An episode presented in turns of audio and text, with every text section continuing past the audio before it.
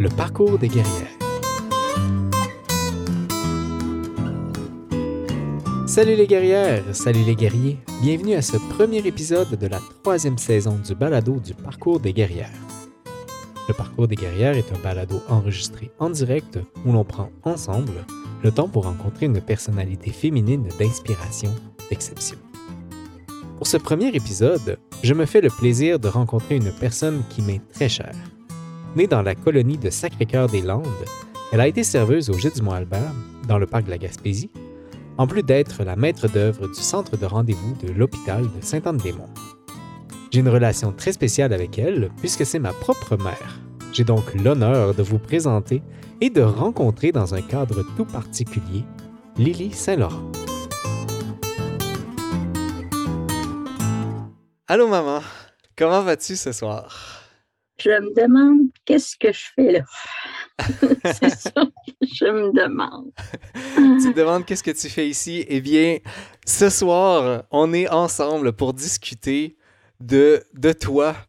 Je voulais sincèrement, sincèrement te remercier d'avoir accepté cette invitation-là parce que je te l'ai donné en cadeau de Noël. Hein. J'ai, euh, pour, pour, la petite histoire, pour les gens qui sont autour, j'ai donné en cadeau de Noël la pile de préparation. Et sur la dernière carte, j'ai laissé maman regarder. Et sur la toute, toute, toute dernière carte, il était écrit Lily Saint-Laurent a confirmé. Je ne comprenais rien de ça. Moi, ça fait longtemps que je voulais t'inviter. Euh, et puis la raison, puis euh, je, je, la, je la dis maintenant, la raison pour laquelle je voulais t'inviter, c'est parce que jusqu'à maintenant, cette émission-là m'a permis de rencontrer des personnes souvent que je connaissais déjà d'une autre façon. Et puis, c'est un peu ce que je veux faire ce soir. Évidemment, je te connais, mais je pense qu'on ne connaît jamais complètement quelqu'un et je pense qu'il y a plein d'occasions où on peut aller chercher des nouvelles informations, des nouvelles façons de, connaître quelqu'un. Puis je voulais prendre ce temps-là, je voulais qu'on prenne ce temps-là ensemble pour parler de toi. pour que je puisse avoir une idée de comment c'était avant. Donc, je, m'excuse peut-être aux gens qui vont nous écouter, ça va être une émission que, que je veux différente parce que je la fais premièrement pour moi. Donc, le cadeau de Noël en question, eh bien, je me le fais à moi-même. Bref, maman J'aimerais parler de ton passé à la colonie de Sacré-Cœur-des-Landes, de ensuite de ta vie professionnelle donc euh, à l'hôpital et au Jet du Mont-Albert quand ça s'est mis ensemble et puis euh, quand euh, tu as choisi un ou l'autre et puis tout l'aspect familial de ta vie. Puis là, je vais faire attention à tout le monde parce que je le sais que quand je parle avec ma famille, je me mets à parler rapidement et avec des expressions gaspésiennes. je vais essayer que ça détonne pas trop sur mon langage ce soir. Si ça arrive, je suis sûr que vous allez m'excuser. Donc, euh, maman, euh, ta vie a commencé loin dans les terres, à Sacré-Cœur-des-Landes. Quels souvenirs tu gardes? Est-ce que tu as encore des images mentales de cette époque-là? Oui, oui. Je me souviens euh, de la maison, je me souviens de l'école, je me souviens de l'église parce qu'on marchait, ben dans ce temps-là, c'était des milles. on allait à l'église tous les dimanches, puis on le faisait à pied. Puis c'était 7000. Je ne sais pas en kilomètres comment vaut 7000. Ça fait à peu près 11 kilomètres. ouais. Fait qu'on marchait ça pour aller à la messe le dimanche, pas à tous les dimanches. Est-ce que vous aviez des bons souliers? Parce que 7000 à pied, ça doit les user pas mal? Ben, euh, on le faisait pratiquement nu-pied à ce moment-là. parce que c'est quand tu es jeune, hein, tu es dans le. Tu es nu-pied dehors, puis ça ne te dérange pas. Il y a euh, Imo Red qui nous demande un village de combien de personnes?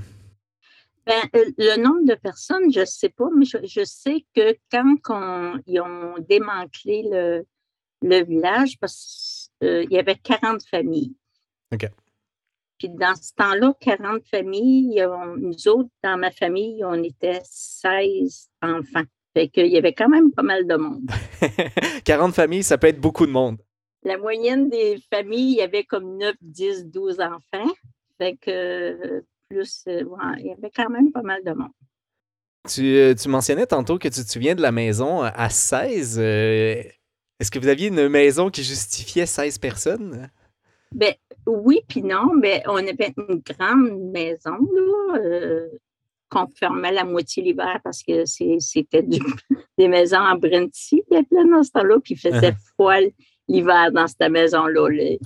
L'eau gelait, là, puis euh, les baisses d'eau, on cassait la glace pour se laver la face le matin. Il faut aimer l'eau froide. Oui. Mais il reste que on était 16 dans la famille, mais moi, quand je suis venue au monde, les deux premières se sont mariées 40 jours plus tard. On est huit filles, huit garçons dans la famille. Fait que pour moi, mes, ces sœurs-là, c'est plus comme des matantes. Je ne les connaissais pas parce que mm-hmm. ils sont partis de la maison, mais je savais que c'était mes sœurs, mais il y a moins d'attachement que les, les autres. Je comprends. Je t'ai demandé euh, avant euh, la semaine passée de m'écrire une, biographie et puis euh, tu m'as sorti un grand roman qui mériterait quasiment d'être publié. et une, chose qui m'a qui m'a frappé quand tu as, décrit cette étape-là de ta vie, c'est une vie simple. C'est une expression que tu as utilisée en parlant du fait que, par exemple, ton père ou mon grand-père qui travaille avec les animaux euh, sur la terre et tout, euh, grand-maman qui est à la maison. Est-ce que euh, puis peut-être que à, 12 ans, on n'y réfléchit pas, mais en, rétrospective, est-ce que tu avais l'impression que il y a une dichotomie en une sorte de beauté de la nature, puis beauté de la vie simple, puis aussi peut-être l'espérance d'avoir quelque chose d'autre? Est-ce que tu as, senti cette dichotomie-là à l'époque ou après? Oui. Moi, quand j'avais 12 euh, ans, à, la, colonie, quand ils ont commencé à parler qu'ils démantelaient la, colonie pour nous envoyer comme à Saint-Onde-des-Monts, la ville où je suis présentement, pour mes parents, c'était comme leur couper leur vie. Mm-hmm. Mais moi, à 12 ans, là, je sautais dans les airs parce que uh-huh. je m'en allais en ville puis que j'allais pouvoir aller à l'école plus facilement. Puis euh, mm, plus tard, j'ai compris vraiment la peine de mes parents quand ils ont été comme déracinés de leur place puis être placés dans des, des HLM. Les HLM, c'est des maisons euh, euh à prix modique, qu'appelle. Mm-hmm. Puis que nous, euh, dans le fond, on était habitués, on faisait les, les foins, on faisait les. Il y avait du jardinage, on finissait l'école, on commençait à ramasser des fraises, des framboises pour l'année qui s'en venait. Uh-huh. Ça faisait partie de notre vie, notre petite vie tranquille. Puis, euh, quand tu as 10, 12, 13 ans, ben, tu as le goût d'autre chose. Des mm-hmm. fois, on descendait faire l'épicerie pour des canages dans le temps, à la mer qu'on disait, mais en, ville, on voyait la mer, puis tout, parce que la colonie, c'était vraiment dans des terres. et qu'on ne uh-huh. voyait pas la mer. Et quand on descendait à la mer, pour nous, c'était comme si on montait à Montréal dans le temps. C'était comme aller la... c'est la grande ville. ben oui, c'était la grande ville. Et fait que moi, quand ils ont annoncé qu'ils fermaient ça fait carte des Landes, à cause qu'ils disaient que ça coûtait trop cher l'hiver mm-hmm. pour ouvrir les chemins puis tout. Moi, j'étais contente, mais j'ai compris après le chagrin que mes parents ont eu d'être déracinés de là. ouais. Les autres, ça, a coupé leur vie, dans le fond. Par après, ils ont tombé malades, puis euh, euh, c'était plus. Euh, mais c'est ça, ne veux pas. Tu, le goût de l'aventure à 10-12 ans, tu prends tu sais. Uh-huh. Est-ce que est-ce que tu retournerais dans une vie comme, euh, comme celle euh, où tu avais eu euh, à l'époque? Hmm. Non. Hmm. C'était bien parce qu'on n'avait pas connu d'autre chose. Uh-huh. Mais à partir du moment où on a connu vraiment la ville, les magasins les plus proches, puis tout, là, moi, j'aurais retourné, c'est sûr, euh, dans la colonie. Euh, c'était comme vivre un peu dans l'ancien temps parce que c'était euh, jardin, puis c'était la télévision qu'on avait en noir et blanc. je dis ça, puis je me dis, mon Dieu, ça se peut-tu que j'ai connu ça les années. Euh, euh, je, suis née dans les années euh, fin 50. Uh-huh. Ça fait que. Hmm. Quand j'entends cette histoire-là, quand je parler de ça, j'ai toujours en tête la chanson de Gaston Manville, Le vieux du bas du fleuve, qui raconte l'histoire finalement d'une l'expropriation des, des, Gaspésiens. Euh, qui s'est passé à plusieurs endroits. Là. Bon, euh, Sacré-Cœur-des-Landes, mais euh, il y a eu plein d'autres endroits où, ça s'est passé. Et le sentiment, évidemment, qui ressort de cette chanson-là, pour moi, c'est un sentiment, évidemment, très, très négatif. On déracine une population. Mais en même temps, j'ai l'impression que le fait... C'est triste de déraciner quelqu'un, mais après ça, il y a moyen de construire quand même là-dessus? Est-ce que c'est un peu comme ça que tu l'as, ressenti? Oui, parce que moi, je savais que si on restait là, euh, j'aurais pas été à l'école. Parce que chez nous, mm-hmm. euh, euh, c'était la, terre qui primait puis tout. Fait que dans ce temps-là, il y avait une septième année. C'était c'était pas sixième année secondaire 1, c'était septième année, puis euh, huitième année, puis le monde arrêtait d'aller à l'école. Puis, dans la famille chez nous, eux autres, ça faisait leur affaire. la plupart de mes frères et sœurs, les autres, n'aimaient pas à l'école, mais moi, moi, je voulais aller à l'école. Je voulais continuer. Je me suis battue pour aller à l'école. Tu sais, uh-huh. L'effet d'être rendu à Saint-Anne, faisait que ça m'aidait à continuer à aller à l'école. Ça permettait ça, je garde le sujet de l'école pour un petit peu plus tard, euh, parce que j'ai envie de revenir là-dessus un peu après. Avant d'aller justement à ce sujet-là, j'aimerais ça euh, parler de grand-maman que je ne connais pas, que j'ai jamais connue. Et puis, j'aimerais ça savoir, est-ce que tu gardes quelque chose d'elle aujourd'hui? Est-ce qu'elle est qu'elle conserve, elle continue à être ton inspiration d'une euh, certaine façon? Ma mère, pour moi, c'était ma vie. J'ai tellement aimé ma mère. Puis, euh, ça, ça me rend un petit peu émotive. Euh, euh, ma mère est tombée malade quand même assez jeune, d'être en chaise roulante, paralysée. Puis, l'effet d'être à Saint-Anne, justement, me permettait, moi, de m'occuper de ma mère puis d'aller euh, quand même à l'école, même si j'avais 10, 12, 13, 14 ans. J'étais jeune, mais euh, fait que j'ai toujours un peu, depuis que je suis jeune, cette tendance euh, à être la mère de quelqu'un. Ça aussi, on va y revenir. fait que j'ai, dans le temps, j'ai été la mère de ma mère parce que jusqu'au temps qu'elle décède, je m'occupais d'elle. Puis, euh, fait que.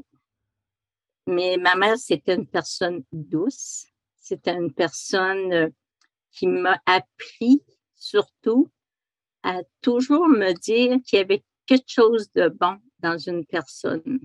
Mmh. Ça, je ne l'oublierai jamais parce qu'une fois, j'avais dit Oh oui, maman, je l'aime pas, là, il est tu avais dit, tu sais, Lily, là, dans la vie d'une personne, on ne sait jamais qu'est-ce qu'il vit. Puis, il y a toujours quelque chose de bon. Malgré le monde bien méchant, il y a toujours quelque chose de bon dans quelqu'un. Puis ça, ça m'a toujours resté. Puis après, là, j'ai jamais, j'ai jamais jugé personne. Ça a été comme euh, quelque chose qui, qui, euh, qui a fait partie de moi, là. C'est pour ça peut-être que le monde sont souvent attirés vers moi pour jaser, puis tout, ça, parce que j'ai pas, j'ai pas de jugement. J'ai l'impression de comprendre beaucoup de choses de moi actuellement, euh, maman. C'est ça. La, la, pomme tombe pas très loin de l'arbre et euh, je, écoute, je vais prendre deux secondes. Merci de m'avoir inculqué ça.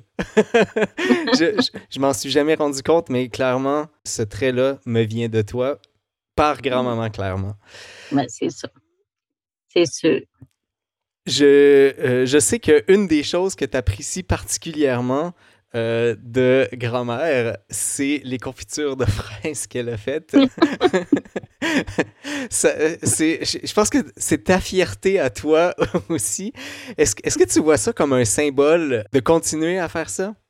Oui. Euh, ma mère avait beaucoup de talent. Elle n'avait pas le choix.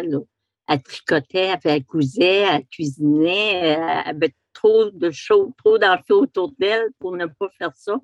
Puis, euh, euh, dans ce temps-là, il y avait les fermières. C'était un cercle de.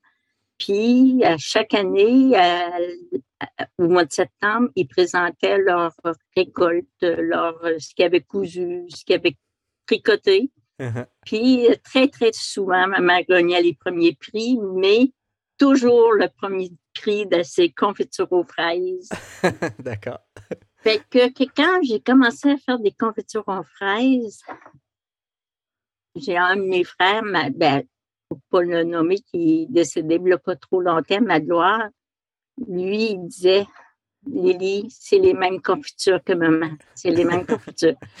Le même goût, parce que les fraises des autres, les confitures, les fraises montaient dans le, dans le haut, puis le jus restait dans le bas. Maman, ses fraises restaient toujours pleines uh-huh. dans le pot maçon. Puis les miennes, ils restent comme ça. Je ne sais pas pourquoi, là, mais ils restent comme ça.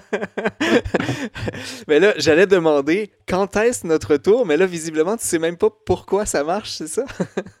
je ne sais pas, c'est ça. Je ne sais pas pourquoi. Je sais, en les voyant, je les en garde, puis je les sors du feu. Je sais qu'ils sont prêts, puis ils sont le même goût, puis le même. Euh, fait que je suis contente, j'ai, j'ai pas d'autres talents, là. Je, toi, tu en as peut-être un plus que moi parce que tu sais tricoter, puis moi, je ne sais pas. Mais je ne sais pas encore faire les confitures, par contre. c'est ça. Mais euh, c'est ça. Je, je, peux dire que j'ai gardé, j'ai au moins ça, la recette innée en moi de ces confitures aux fraises. Pour moi, elle était la meilleure de toute façon. Uh-huh. Je vais mm. prendre euh, la, question. Euh, il y a une question qui a été posée dans le chat de euh, la bibliothécaire que je me pose également. Donc, je vais la prendre, la question. Est-ce que la raison pour laquelle il y a eu beaucoup d'enfants dans la famille, c'était dirigé par la religion ou par le très grand amour de, de nos, de mes grands-parents? Euh, je te dirais sûrement que ma mère, elle aurait arrêté euh, d'avoir des enfants là, euh, à moi. D'accord. Donc, pour, pour la petite histoire, tu es la 13e dans le. C'est ça. Je suis la 13e de la famille. Là. Je pense qu'elle aurait eu ça quota, mais je pense que la, la, religion, dans le temps, faisait qu'il n'y a pas de moyen de contraception non plus. Et que sûrement que mes, mes parents je ne l'ai jamais vraiment vu se chicaner ou quoi que ce soit. Fait que sûrement qu'il y avait, mais dans ce temps-là, c'est, c'était pas euh, le monde qui était démonstratif. Hein? Fait mm-hmm. quand, on, voit les photos, c'est toujours des photos. Euh... Droit, puis euh, c'est ça. Tenue droite, on, on, ne sourit pas vraiment. Euh, une autre question du chat euh, intéressante. Euh, est-ce que tu as gardé des, liens avec les autres familles du village après la fermeture de Saint, Sacré-Cœur? Mais la, plupart, parce que de ces familles-là, on était soit cousins, soit c'était la parenté. Uh-huh. Fait qu'on a toujours, je me souviens de presque tout le monde qui restait là. là. Oui ça se mariait beaucoup. mais quand les familles n'étaient pas parentées, bien, souvent, bien, ils se mariaient, ça faisait que mm-hmm. les enfants devenaient des parents, puis euh, ouais. Donc, euh, donc essentiellement, euh, oui, ne serait-ce que par le fait qu'il y a une proximité familiale éventuellement. C'est ça, oui. J'aimerais euh, poser peut-être une dernière question, euh, en tout cas un dernier petit sujet à l'intérieur de ce sujet-là, euh, concernant bien évidemment la famille nombreuse que, que, que tu as été et que par extension j'ai également. je, pense que j'ai une partie de la réponse due au fait que, ben, comme tu disais tout à l'heure, toutes les familles étaient relativement nombreuses dans cet endroit-là. Mais est-ce que tu as eu l'impression, des fois, d'être différente ou d'avoir une relation différente avec ta famille que d'autres personnes n'ont pas, ne serait-ce qu'à cause du nombre de personnes? Ben, moi, j'ai toujours senti que j'étais un peu le mouton noir de ma famille. j'ai toujours senti que j'étais pas. Euh, j'étais pas. Euh, c'est drôle. J'ai toujours senti que, que comme le fait de vouloir aller à l'école, euh, de m'occuper de ma mère avec à 12, 13, 14 ans. Uh-huh. Comme je disais, dans le temps, quand j'ai commencé à aller, à vouloir aller au cégep, j'avais comme 16, 17 ans dans le temps. Puis mes parents n'avaient pas d'argent. Fait qu'on demandait un prêt bourse qui payait, qui aidait à payer l'hébergement. Mais à part de ça, je n'avais pas d'argent. Fait que je me suis arrangée pour. Euh, parce qu'entre-temps, j'ai connu ton papa. Uh-huh. Puis ton papa, lui, euh, ses parents avaient un restaurant. Fait que le dimanche, j'allais faire travailler au restaurant comme serveuse ça j'avais 15-16 ans dans le temps, je me faisais entre 17 et 20 dollars par, par dimanche Gros avec salaire. là, ben, j'étais capable de vivre toute ma semaine. Puis quand j'arrivais le vendredi, ben là, euh, je faisais le lavage chez nous, je préparais, je commençais à préparer euh, des lunchs pour la semaine, je faisais cuire des rôtis pour que mes parents n'aient pas trop à travailler parce que je n'étais pas là. Uh-huh quand que j'ai eu, quand j'ai eu, ben, j'ai fait un cours de secrétariat, c'était le cours qui était le moins long. J'aurais peut-être aimé faire autre chose dans la vie, mais j'avais choisi ce secrétariat. Puis, aussitôt j'ai fini de l'école, j'ai été engagée à l'hôpital de Saint-Anne pour 15 jours. C'était un uh-huh. remplacement de 15 jours. Puis j'étais là 36 ans de temps. la, ma première paye que j'ai eue, je l'ai donnée à ma mère. Uh-huh. J'ai arrivé puis je l'ai donnée. Elle voulait pas. J'ai dit, tu m'as permis d'aller à l'école, c'est à toi, je te le donne. Puis, euh, que, euh, C'est un beau geste, je trouve. J'avais déjà entendu cette histoire, mais j'avais, euh, je l'avais effectivement oublié. Je trouve que c'est un beau geste de. Ah, c'était comme merci de m'avoir parce que autour, aux alentours, dans la famille, bien, je passais facilement pour quelqu'un de pas de, de, sans cœur, dans le fond, parce que je mm-hmm. laissais mais je laissais ma mère puis mon père, parce que c'était moi qui vieille, là, parce que les autres étaient tout mariés, là. C'était rendu à moi, là. Puis il y avait peut-être euh, des garçons comme euh, Antoine puis Albini. Les autres, ils font, dans ce temps-là, ils ne faisaient pas de cuisine, ils ne faisaient pas de ménage, euh, tu sais. Fait que c'était moi qui étais rendue la plus vieille.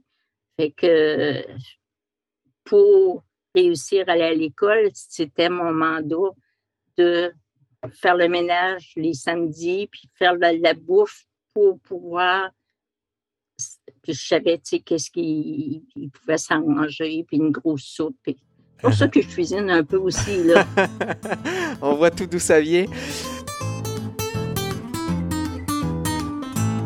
Écoute, on est déjà rendu dans le sujet de la vie professionnelle. Entrons-y euh, de façon officielle. Tu disais que tu étais le, mouton noir, euh, notamment à cause de, l'école. Euh, je, nous, fais reculer un tout petit peu là, pour retourner sur le secrétariat. Te laisser glisser que tu aurais peut-être peut été dans d'autres choses, mais qu'est-ce qui t'avait motivé à la base à choisir euh, secrétariat? Ce qui m'avait motivé, c'était que les autres techniques, c'était trois ans, puis secrétariat au cégep, c'était deux ans. C'était la motivation.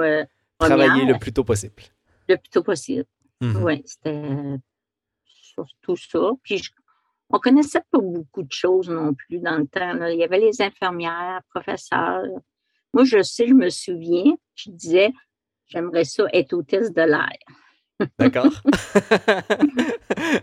voyager partout. Je, t'imagine bien en train de voyager partout et servir les gens dans l'avion. Oui, c'est ça. Puis ce qui est comique, c'est que ton père, lui, dans le temps, quand je ne connaissais pas, lui, c'était pilote d'avion. Uh-huh. de toute façon, on était dû pour se rencontrer un jour ou l'autre. Uh-huh. si, nos chemins avaient voulu continuer ce qu'on voulait faire, on se serait rencontrés dans les airs sûrement. Fait que... Uh-huh. Euh, je me souviens que ma mère avait dit Mon Dieu, mais qu'est-ce que tu vas faire avec l'avion tombe Puis j'avais répondu Ayez pas peur parce que moi, j'ai peur. Ça, ça, avait toujours. Ma mère, riait tout le temps, elle, comptait l'histoire que j'avais dit ça. Mais en fait, mon choix, c'était de, de travailler le plus tôt possible. Euh, D'accord. Et donc, euh, comme tu as dit, tu rentres euh, éventuellement à l'hôpital en remplacement et tu deviens tellement indispensable que tu y restes pendant 36 ans. Euh, comment est-ce que tu as fait pour te rendre indispensable dans, cette, dans cet univers-là, maman? Ben, moi, je t'ai rentrée dans un bureau où la personne qui avait été là avant devait construire le bureau. Ça s'appelait faire le centre de rendez-vous. Puis, elle a pris un congé de maladie 15 jours, mais jamais revenu. Fait que le rôle m'est revenu à moi de construire ça, le centre de rendez-vous de l'hôpital de Saint-Ordémont. Je peux dire que c'est moi qui l'ai monté de toutes pièces. Puis, euh, c'est ce qui a fait que j'ai travaillé là pendant tant d'années. Donc là, pour, qu'on comprenne bien, évidemment, on ne parle pas de prendre un marteau puis de construire les murs. Là. Non, non, non. C'est monter euh, euh, avec euh, apprendre, c'est travailler avec les médecins parce que eux autres, ils faisaient des cliniques. Puis ceux qui avaient des prises de sein, c'était de monter des cliniques, nombre de personnes, appeler 40 personnes pour les prises de sein, à, faire des cliniques de, de, spécialistes, puis tout, puis tout engendrer ça, mais dans ce temps-là, il n'y avait pas d'ordinateur, c'était tout à la main. Uh-huh. chaque dossier était tapé à la main sur une, dactylo. Là. Ça fait que si j'avais trois cliniques de 25 patients, j'avais 75 dossiers à taper avec le nom du dossier, le nom de la mère, l'adresse, plus tous les appels pour ceux qui passaient des prises de sang sur une liste. Fait que j'ai travaillé très fort. Moi, je, suis curieux de savoir, puis peut-être que c'est une question qui ne se répond pas, là, mais qu'est-ce qui prédispose une, petite nouvelle qui rentre deux semaines à réussir à monter l'espace de travail au complet? Parce que quand tout est à créer, il n'y a pas de précédent sur lequel on peut se baser. Il, faut, il faut tout imaginer. C'est pas une charge qui, qui, te fait peur sur le coup? Ben oui, puis non, mais euh, ce qui est, ce qui est arrivé, puis il y a quelqu'un qui m'a comme fouetté, là. Euh, c'était mon boss dans le temps. Euh, elle avait eu euh, un, appel de, l'anesthésiste en chef de l'hôpital qui avait demandé un examen. Et moi, dans le temps, je n'étais pas là. là. il faisait une demande, puis il envoyait ça au centre de rendez-vous, mais là, le centre de rendez-vous n'était pas monté. Fait que lui, là, le patient n'avait pas passé. Puis, euh, il avait appelé ma boss pour dire tel patient, j'ai demandé tel examen, puis il n'a pas encore été cédulé. Qu'est-ce qui se passe? Euh, uh-huh. À quoi ça sert un centre de rendez-vous? Si... Puis, elle m'était arrivée, puis elle m'avait mis la feuille sur dans la face, puis elle m'avait dit euh, arrange-toi pour que ça se fasse. Ça a été. j'ai fait des cliniques de 125, 130 patients parce qu'il y avait tout leur de toutes les les demandes qui avaient passé. Mais pour mettre mon, mes demandes à jour, j'avais le droit, quand je recevais une demande, que ça prenne 15 jours avant que le patient puisse être cédulé. Uh-huh. Et dans l'espace de trois mois, j'avais réglé le problème, mais j'avais. Donc, il a juste fallu te dire règle ça et tu l'as réglé. C'est ça. Le médecin avait rappelé pour dire euh, vous féliciterez la jeune qui est au centre de rendez-vous. je me souviens, j'avais, ma boss était venue me dire ça, puis je l'avais regardé, j'avais dit merci. j'adore, j'adore cette histoire-là. Euh, c'est, c'est, ah, beau. il, y a, il, y a, Alice d'ailleurs qui ressent la même chose que moi. Elle dit pour connaître euh, quand même les centrales de rendez-vous, juste bravo. En fait, j'aime l'idée qu'il y avait un problème, on t'a demandé de le résoudre et on se pose pas de questions, on résout le truc et puis. On résout, c'est ça. Puis après, ben, je, me sentais chez nous parce que mm-hmm. personne ne savait quoi faire. C'était mon univers. J'avais des boss, mais ils ne savaient pas. Ils savaient pas qu'est-ce que je faisais comme travail. Ça, c'est la meilleure façon de se rendre indispensable. Je sais, quand j'ai pris ma retraite, le, le, dermatologue qui venait à tous les mois, il m'a dit Ce ne sera plus jamais pareil depuis que vous allez partir, Madame Savarin. Il m'avait dit ça. Sûrement que ça a changé. Il n'y a personne d'irremplaçable, mais ça fait toujours plaisir de se faire dire ça. Tout à fait. Et je pense que c'était amplement mérité d'ailleurs. Euh, petite question, euh, peut-être euh, para-professionnelle. Donc, je sais que tu aimes beaucoup l'aspect social dans ta vie. Qu'est-ce que tu as fait pour que, à l'intérieur de ton environnement de travail, l'aspect social continue de fonctionne finalement? je sais pas, j'ai euh, j'ai toujours eu une empathie envers tout. Facile. Le monde était attiré vers moi. Je, ne sais pas pourquoi, là, mais j'ai toujours une, Le monde me faisait confiance. Et puis, euh, mm-hmm. je pense que j'ai jamais trahi la confiance de quelqu'un. Fait que toutes les personnes avec qui j'ai travaillé, puis toutes les amis que j'avais, même quand je suis j'étais très jeune, je les ai encore. Uh-huh. C'est bon signe. Hein? Oui, c'est. Euh, puis j'ai toujours été là pour tout le monde. Surtout pour mes, euh, ma, famille rapprochée. Là. Mm-hmm. Puis, euh, puis ça m'a toujours fait plaisir d'aider du monde. Puis c'est dans ma nature. Uh-huh. C'est dans votre nature aussi. Ben, j'aime vraiment ça, t'entendre parler euh, ce soir, maman. Ça me, euh, ça, me fait comprendre tant de choses que justement, on n'a jamais pris, que j'ai jamais pris le temps de comprendre. Merci encore. Écoute, je t'amène dans ta deuxième carrière. Euh, la carrière de maman. Non, non, non, non, on va rester dans la vie professionnelle, mais je t'amène dans ta deuxième carrière où tu es devenue serveuse. Serveuse au Jet du Mandat, comment c'est arrivé cette affaire-là? Parce que ça, ça, sort un peu de nulle part dans, le, dans, le, parcours. Dans le parcours, là. Mais c'est ça. Euh, je voulais faire autre chose, là, parce que là, ça faisait comme 20-25 ans que je, faisais la même chose. Puis là, ben, euh, je t'avais eu. Puis euh, j'ai tombé enceinte de, de Frédéric Setin sept ans plus tard, mais entre les deux, je m'étais dit, je vais me payer un différé. Mm-hmm. C'est une sorte de, tu payes pendant cinq ans. La cinquième année, tu es chez vous, tu as le même salaire.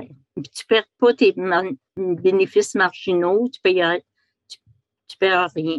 Donc, tu acceptes une diminution de salaire pendant quatre ans, mais. Tu es payé à 75% de ton salaire, puis le 25 s'accumule sur la cinquième année. Puis tu es chez vous, puis tu es payé comme si tu travaillais, puis mm-hmm. tu as le droit de faire d'autres choses. Fait que je m'étais, m'étais dit, ça va, je me paierais ça. Puis quand, quand je me suis payé ça, j'ai tombé enceinte de Fred, Frédéric. Fait que j'ai eu, j'avais ça de payer. Puis quand tu étais enceinte, dans ce temps-là, tu avais le droit, à ton année où tu étais enceinte, tu avais le droit de prendre un congé de maternité sans frais d'un an, vu que tu avais accouché. Moi, vu que ça faisait 20 ans, j'avais le droit de, de prendre une année sans sol parce que ça faisait 20 ans que je uh-huh. travaillais. Fait que, en fait, quand j'étais comme 5 ans mais 4, ans à 5 ans là, à, pouvoir faire autre chose puis pas perdre ma job et, à Et garder la permanence en arrière. c'est ça. Uh-huh. La sécurité, tu sais. Uh-huh. Ça fait que là, j'ai suivi un cours de, de service de table. J'avais déjà travaillé quand j'avais, avant d'aller quand j'allais au cégep, là, uh-huh. j'avais travaillé chez M. Michaud, l'opéra à Dominique. Mais ben, c'était pas, euh, c'était pas la, high class, là. Là, euh, au gîte du Mont-Albert, euh, c'était avec le lito, puis presque les gants blancs, puis tout. Puis j'ai adoré cette période.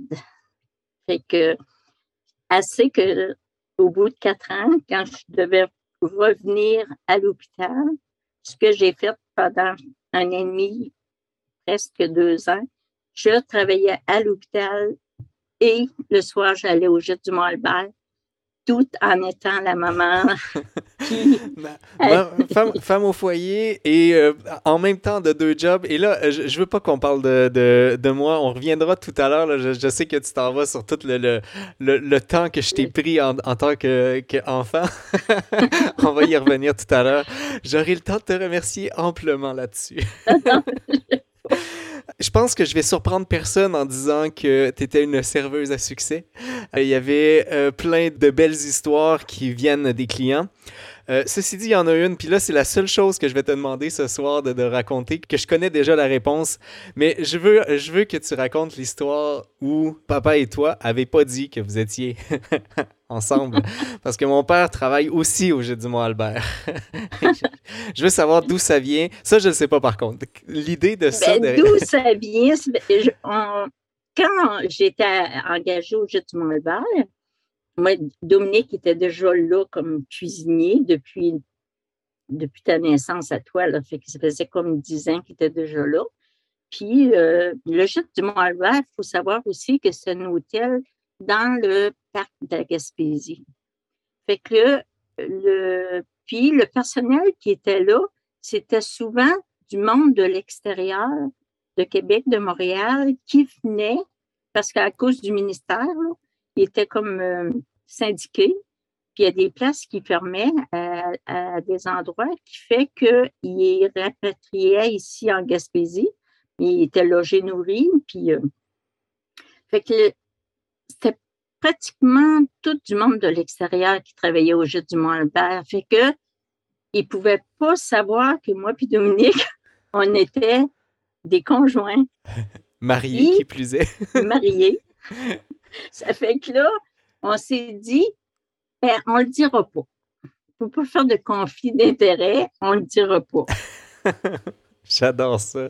Fait que ben, ça faisait mon affaire, puis ça faisait l'affaire de Dominique, mais on, a ri souvent parce que tu connais ton père, il disait aux autres cuisiniers moi, là, cette serveuse-là, je vous le jure, un jour, je vais l'avoir.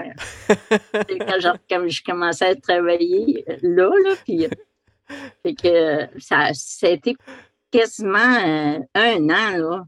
Ils ne savaient pas qu'on était ensemble. Puis euh, une fois à une partie, on a dit oh, on est mari puis femme. Le monde ne criait pas ça. Là, ça faisait un an que vous ne leur aviez pas dit. Euh, je, je, voulais réentendre cette histoire-là parce que je trouve que ça montre une belle complicité entre vous deux. Puis je pense que je pense que ce qu'on a mm. vu jusqu'à maintenant, ça, ça, ça montre euh, pourquoi cette complicité-là existe dans, avec l'élu de ton cœur. Voilà. Et surtout que l'élu de mon cœur, je l'ai connu, j'avais 13 ans. Et on, est ensemble depuis ce temps-là. Fait que ça fait comme 5, 5 ans, proche cinquantaine euh, en, 2000, en, avril 2022. Ça reste rare. Hein? Je l'ai connu des années 72, on s'est connus. Ça, c'est une question intéressante qui vient de la bibliothécaire. Y a-t-il eu des avances des clients? ah oui. Euh, j'étais un petit peu, euh, pas pour me mentir, mais j'étais. Le monde, il, y en a beaucoup qui auraient voulu me connaître. mais euh, je suis du genre pas mal fidèle, puis pas mal. fait que, mais euh, oui, il y a des, eu des avances. Mais même des, des, des, serveurs qui, dans le temps, ne savaient pas que j'étais la conjointe. Uh-huh. il y avait des parties qui se faisaient. Ben, viens-tu au party? Oh non, non, euh, mais moi, j'avais une famille. c'est ça, j'avais déjà. Ils ne savaient pas notre vie, là. Fait que, uh-huh. Fait que là, j'esquivais toujours les parties souvent. Puis je disais, ah, moi, je travaille demain matin, il faut que je descende à Saint-Anne, c'est 45 uh-huh. minutes de route. Fait que je m'en sauvais comme ça, là. Hmm. Mais euh, au jour du Malbert, j'avais euh, le monde, les autres serveurs, ce qu'ils voulaient servir, c'était des coupes parce que c'était payant. Mm-hmm. Les pourboires, ils, plus payant un petit couple qui arrive, puis tu es l'autre qu'une famille. Puis ils voulaient pas, la plupart ne voulaient pas servir des familles. Puis moi, je disais au maître d'hôtel, donne-moi les, petits-enfants, moi, je veux dire je vais m'en occuper. Uh-huh. J'allais chercher du pourboire plus que le couple, le petit couple qui avait hâte de, de partir. Puis de... Fait que, tu sais, c'est, moi, je dis toujours, c'est la façon que tu sers ton client, que ce soit des familles ou euh, des personnes âgées. Je sais que euh, une fois, j'avais servi une semaine de temps des personnes âgées, puis la dernière soirée, c'est pas moi qui n'étais pas dans ma section la madame, là, quand elle est partie, là, elle passé en arrière de moi. J'étais en train de servir un de mes clients. Puis elle me dit à l'oreille, vous nous avez manqué ce soir. Fait que c'était. Oh, là, ça brise le cœur. Oh, moi pas ça, là. Je, sais, vous n'étiez pas dans ma section, puis tout. Fait que, mais juste ça, c'était ma paye pour moi, là. Mm-hmm. Parce que, tu sais, je me disais, il avait passé une belle semaine, puis la dernière soirée, ben, elle était moins belle pour eux autres, mais les, clients me l'avaient dit. Là. Mm. Une fois, euh, une fois le tout terminé, donc euh, comme tu as mentionné, ben, tu, euh, tu, retournes à l'hôpital et puis tu finis il y a quelques années déjà. Et puis, durant ta retraite, ben, tu as fait le club des petits déjeuners. Oui, c'est vrai. J'ai fait euh, pendant trois ans, je me suis inscrite à. je voulais faire quelque chose. Tu sais, ma retraite, moi, c'était pas. Mais au début, quand j'ai tombé à la retraite, mon frère, un de mes frères, est tombé malade. Je m'attendrai, là, justement, le papa de, la photographe. Là. je me suis occupée de mon frère Marc euh, pendant toute sa période jusqu'à son décès. Puis après ça, je me suis inscrite au au petit déjeuner. Donc, même dans la retraite, euh, il y a un don de soi qui est, qui est fait à l'intérieur de ça. Oui, j'aime être, euh, aider quelqu'un.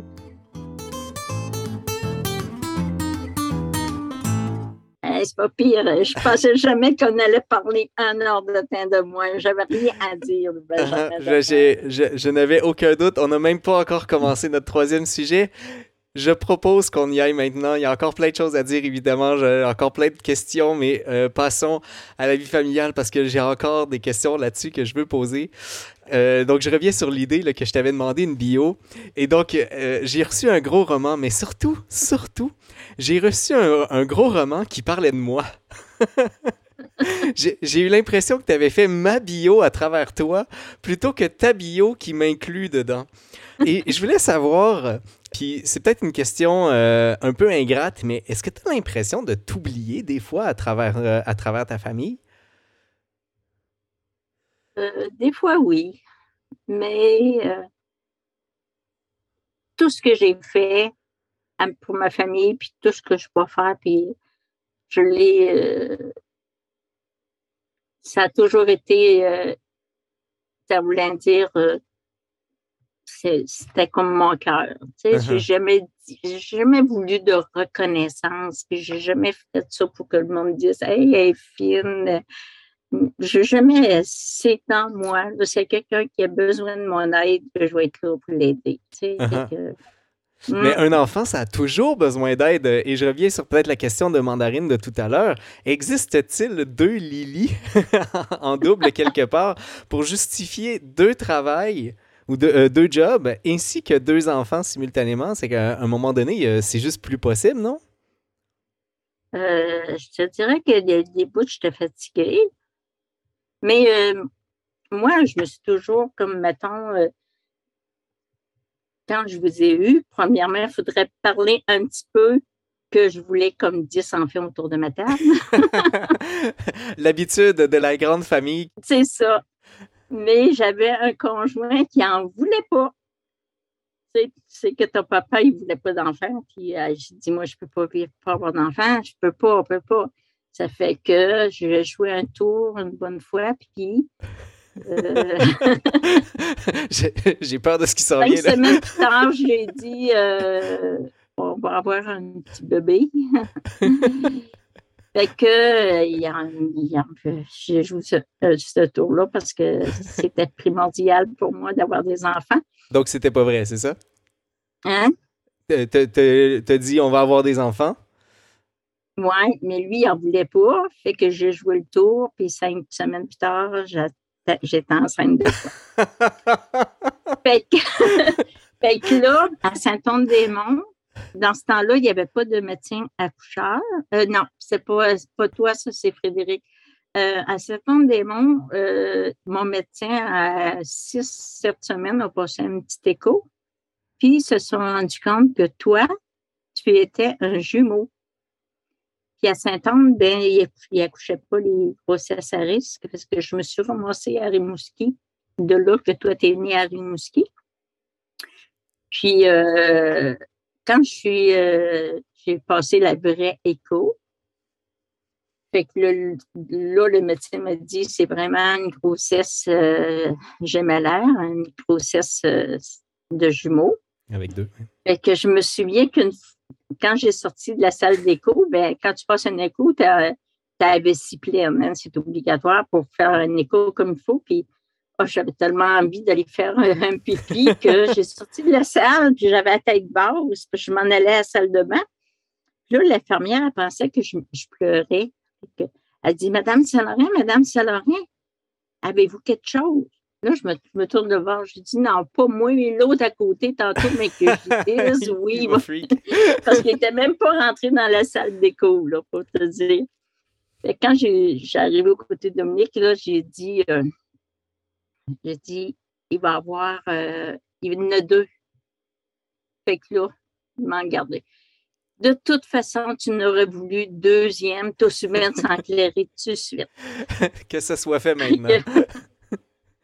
Mais à la langue, euh, c'était deux placentas, c'était pas deux jumeaux identiques. Fait que le deuxième placenta, il, euh, s'est pu, il a arrêté de se développer à 15 semaines.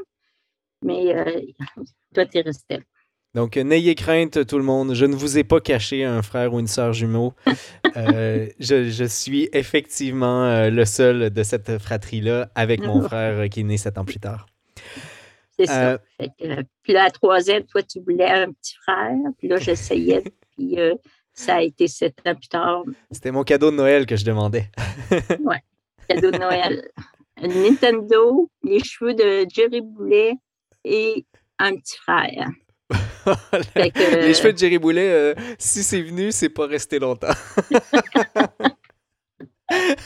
J'avais pas la génétique pour ça. ouais. Mais tu as eu quand même tes cheveux longs un bout. Uh oui, oui. Euh, toute mon adolescence, j'avais les cheveux bohèmes euh, très loin euh, à l'intérieur, dans, le haut du dos. D'ailleurs, parlant d'adolescence, rendu à l'âge de 14 ans, je pars et Fred, la même chose vers l'âge de 13 ans. Évidemment, je l'ai vécu de mon côté. Personnellement, à 14 ans, je suis partir dans une famille d'accueil pendant un an, puis ensuite être en, appartement à partir de 15 ans tout seul. Moi, à l'époque, je le vivais comme quelque chose de normal, c'est-à-dire que je me sentais, euh, me sentais prêt, j'avais pas l'impression que c'était quelque chose de particulier. Mais je regarde aujourd'hui des, euh, des adolescents de 14 ans, puis je me dis, je suis pas sûr que je serais capable de laisser partir mon enfant, qui, qui n'existe pas, euh, à l'âge de 14 ans. C'est où est-ce que tu vas chercher une force de caractère pour te dire, OK, ben mon enfant est prêt, puis d'avoir euh, suffisamment de courage pour, le, pour, pour te dire que tu t'es pas trompé. Et tu sais que moi, je suis mère poule, en plus. Ben oui. euh, fait que, ça, quand tu as voulu partir pour Rimouski, là, puis euh, ben, Dominique, il voulait même pas, lui, là. Moi, je, je, je, suis mère poule, mais j'ai quand même une tendance euh, à à, ce que le monde, à ce que les personnes fassent leur expérience. Mm-hmm. Fait que, euh, j'ai dit, j'ai toujours quelque chose qui me, qui me répondait à mes questions. Puis toi, tu m'avais parlé de ça, que tu voulais t'en aller en art sport-études à Rimouski, parce qu'à cette il n'y avait pas ça. Puis le soir, j'écoute la TV. Il y a une jeune fille que ses parents laissent partir pour la France avec le Cirque du Soleil parce qu'elle, elle voulait partir, puis euh, elle était bonne dans les. Je ne sais pas ce qu'elle faisait dans le Cirque du Soleil, là. Puis là, je me suis dit, hey, ces parents-là, ils laissent partir leur petite fille de 7-8 ans pour la France avec. Euh, je peux bien laisser partir mon garçon pour faire son expérience. C'est ça qui m'avait décidé. C'était comme un concours de circonstances. C'est ça qui m'avait répondu à ma question. Mais ce que je disais tout le temps, si je vois que vous dérapez, euh, je vais vous chercher. Hein? Uh-huh.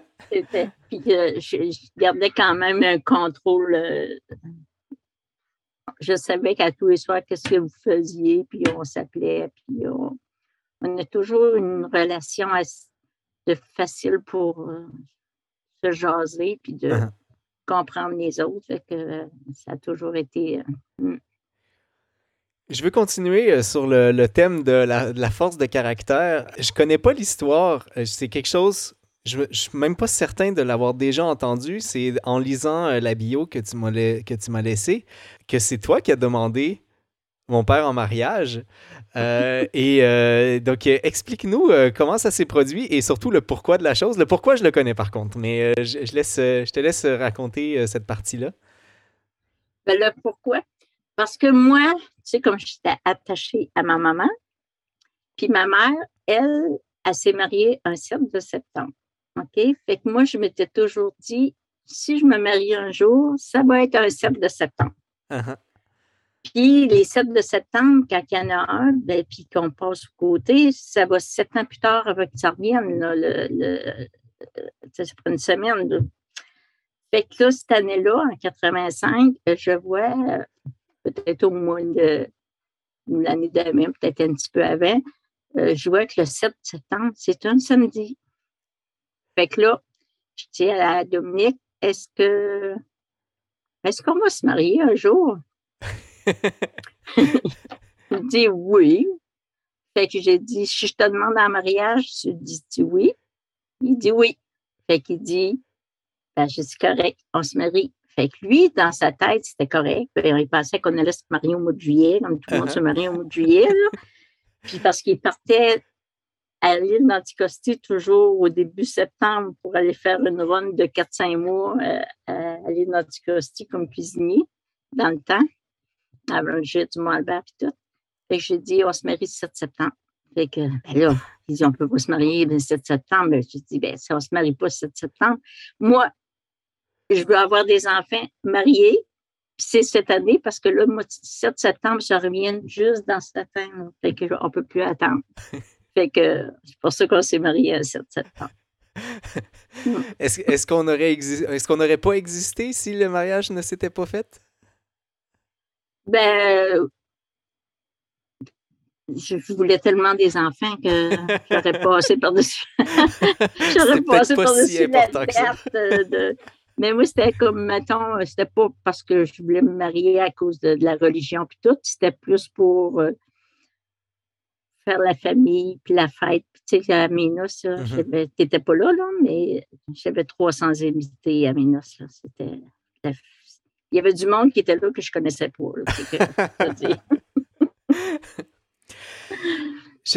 dernière question avant de, conclure, maman comme tu as dit tantôt, tu as toujours voulu une grande, grande famille. Mais bon, ça s'est limité à deux enfants, mais tu es allé chercher une famille d'une autre façon. Tu as été famille d'accueil pour euh, deux, trois stagiaires, si, euh, si je m'abuse, deux stagiaires euh, à l'hôpital ainsi qu'une stagiaire en, en éducation. Et puis, euh, il y a, d'autres personnes aussi qui cognent à la porte de façon aléatoire pour habiter à la maison. Aussi, euh, maintenant, euh, tu gardes ma, petite cousine. et puis, est-ce que tu as l'impression d'avoir rempli ce, peut-être vide-là du fait que tu aurais voulu plus d'enfants? C'est peut-être moi et c'est peut-être pour ça que j'ai, j'ai toujours ma porte est ouverte, est toujours ouverte parce qu'il y en a qui, des fois, ils venaient ici et disaient Mon Dieu, Seigneur, le monde, ils rentrent ici comme chez eux, puis ils fouillent dans le frigidaire, puis ils prennent des biscuits, puis ils s'en allent, puis on viennent, puis. Euh, mais moi, ma porte a toujours été ouverte à tout le monde. Fait que même toi, tu m'envoyais du Ah, maman, je vais t'envoyer euh, un couple que je connais qui a le faire voir la Gaspésie. Tu peux-tu les. Ça m'a toujours fait plaisir. Quand tu descendais avec des amis ou Fred aussi, quand il, amène des amis ici, euh, moi, ma porte est toujours ouverte. Puis euh, là, dernièrement, ma porte s'est ouverte à, une jeune fille ben, c'est ma petite, petite nièce qui a eu des problèmes. Puis, euh, je ne voulais pas qu'elle se ramasse dans des familles qu'elle ne connaissait pas. Fait que je me suis, je, l'ai pris sous mon aile pour le temps que tout s'arrange pour elle. Puis, euh, même que tu disais cogner à la porte, a peut-être deux ans, ça cogne à la porte un samedi soir. On ne connaît pas la personne, des deux personnes devant nous. Euh, ils, disent est-ce qu'on peut rester couché? c'est une histoire improbable. C'est improbable. Quelqu'un qui claque à la porte à 7 heures un samedi soir, puis qu'on ne connaît pas, puis il demande pour rester couché. Fait que là, le, le, gars mesurait 6 pieds, puis la fille avec qui il était, elle mesurait près 4 pieds. Fait que là, je les ai regardés. J'ai dit OK. Entrez. Mais le soir, quand j'étais couchée, je me disais, mon Dieu, j'espère qu'on ne se fera pas assassiner. Puis, euh, ils ont resté quatre jours avec nous. Ils devaient repartir le lendemain pour euh, aller voir le rocher percé. Puis, ils ont resté quatre jours avec nous. Puis, quand ils sont partis, ils pleuraient. Puis, j'ai encore des nouvelles d'eux autres depuis ce temps-là. Puis, elle a eu un petit, un petit garçon dernièrement. Puis, elle m'a envoyé ses photos. Puis, il, il, arrivait de la France. Puis, il voyageait comme ça. Il cognait aux portes Là, je leur ai demandé pourquoi, pourquoi ma porte plus uh-huh. que le voisin d'à côté, là? Ils ont dit, on a vu votre maison, puis on a dit, elle a l'air chaleureuse, fait qu'on a cogné ici. Puis, euh, hmm. Fait que tout le monde qui est sur le, chat, là, vous êtes les bienvenus en Gaspésie. si, vous avez regardé en live euh, l'enregistrement, vous êtes invités à aller chez la famille Michaud-Saint-Laurent. oui. Maman, on a déjà passé l'heure. Euh, merci, euh, merci d'avoir. Euh, j'en reviens, j'en reviens même pas là parce que je me disais, mon Dieu Seigneur, qu'est-ce que Benjamin il va, il va tout fucker son, son chose de, scientifique. Moi, je, je, rien de scientifique là, c'est vraiment. Mais est-ce que tu es fier de toi ce soir? Oui. Mais moi, je suis fier de toi en tout cas j'ai un petit, un petit euh, ouais. C'est vraiment là. Je suis contente. Merci. Merci de m'avoir fait vivre ça. Ben, merci à toi d'avoir accepté qu'on vive ça, qu'on vive ce moment-là ensemble. Ça a été. Euh, j'ai l'impression de m'être. De, de, de, me connaître un peu plus.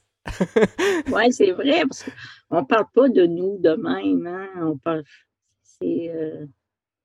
Puis avec le roman que je t'ai écrit, tu vas avoir Et moi aussi, une autre chose pour laquelle je voulais faire ça, c'est euh, des fois il faut construire des souvenirs. Puis euh, j'avais envie qu'on construise ce souvenir-là ensemble. Et euh, je suis tout à fait honoré. J'avais aucune crainte qu'on puisse discuter une heure sans, sans avoir l'impression de manquer de choses à dire. Et voilà, merci encore. Ça a été un très, très, très, très grand plaisir. Ça m'a fait plaisir, vraiment, là. Salut tout le monde.